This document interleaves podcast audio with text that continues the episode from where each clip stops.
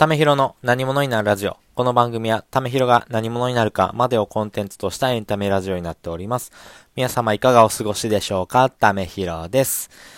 いや、もう1月もですね、後半に差し掛かってますね。えー、結構雨がね、続いてますけどもね、皆さんの地域は大丈夫でしょうかね？まあ、あの、天候のね、えー、不安定な時期にも入ってますしね、まあ、雪なんかもね、今年すごい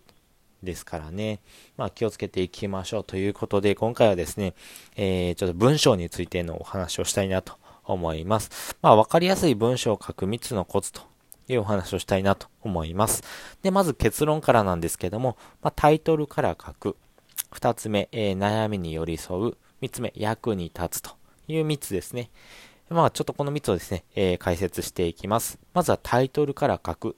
まあ、これはですね、一番大事です。本当にですね、文章を書く上では、えー、どういうふうな文章を、えー、あなたに提供しますよという目印ですね。なので、えっ、ー、と、やっぱタイトルで見る見ないっていうところがだいぶ変わりますんで、まあ、タイトルの書き方、特に、えー、売れてるような人の文章っていうのはですね、本当にシンプルなタイトルになってます。やっぱタイトルがですね、わかりやすくないと、やっぱクリックしてもらえないので、やっぱりまずはタイトルから書く。そしてタイトルを書くことで、えー、ちゃんとその文章の筋道が通るという形になりますんでね、まずはタイトルから書きましょうと。で、二つ目、えー、悩みに寄り添う。これも大事ですね。あのー、この文章はですね、誰に向けた、え文章なのかという時にはですね、まあ、こういうふうな人に向けた文章ですというふうなところをですね、思い描いたときにですね、その人がどういう悩みを持っているのかっていうのをですね、しっかりと考えてみましょう。ま、相手のことにですね、えー、寄り添った形の悩みのアプローチ、そして、えー、その解決方法という形でですね、文章を作っていくというのがですね、えー、大事になってきます。で、3つ目、え、役に立つというお話です。これがですね、え結構難しいんですけども、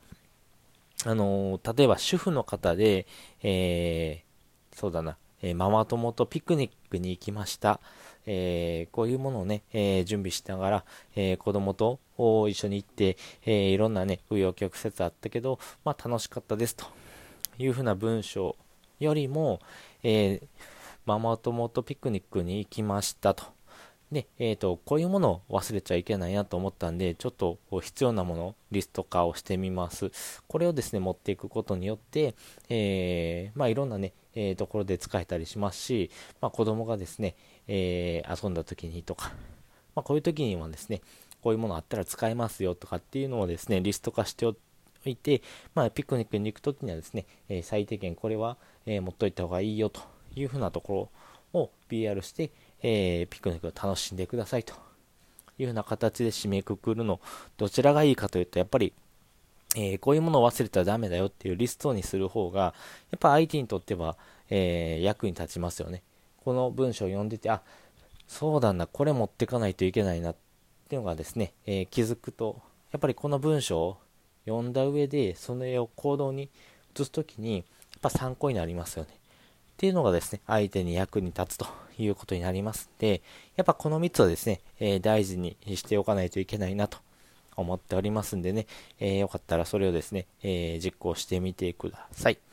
で、今回ですね、えお話した分かりやすい文章をというふうなお話はですね、え私も登録してるんですけども、え無料のですね、生き早メルマガ、でですね、えー、学ぶことができます。まあ、無料なんですけども、本当に有益で、まあ、30万円分ぐらいの、えー、有料講座がですね、無料でついてくるというおまけ付きになってますんで、えー、よかったらですね、そちらもサクッと、え登録をしてみてください。まあ、本当にですね、嫌だったらもうすぐ解約しちゃえばいいかなと思いますし、まあ、ここをね、え続けていくことで得られる価値観というか、情報っていうのはですね、結構、えー、最新のね、えー、ノウハウだったりとか、やっぱりインフルエンサーの中でも、やっぱりその自分の中での行動をですね、研ぎ澄まされてる池早さんの目線から見た、えー、情報っていうのもですね、知ることができますんで、まあ、いろんなですね、えー、価値観に触れるっていうのは大事になってくんでね、よかったら、え登録をしてみてください。ということで、本日もお聴きいただきましてありがとうございました。またですね、よかったら、え次回も聞いてみてください。それじゃあ、またね。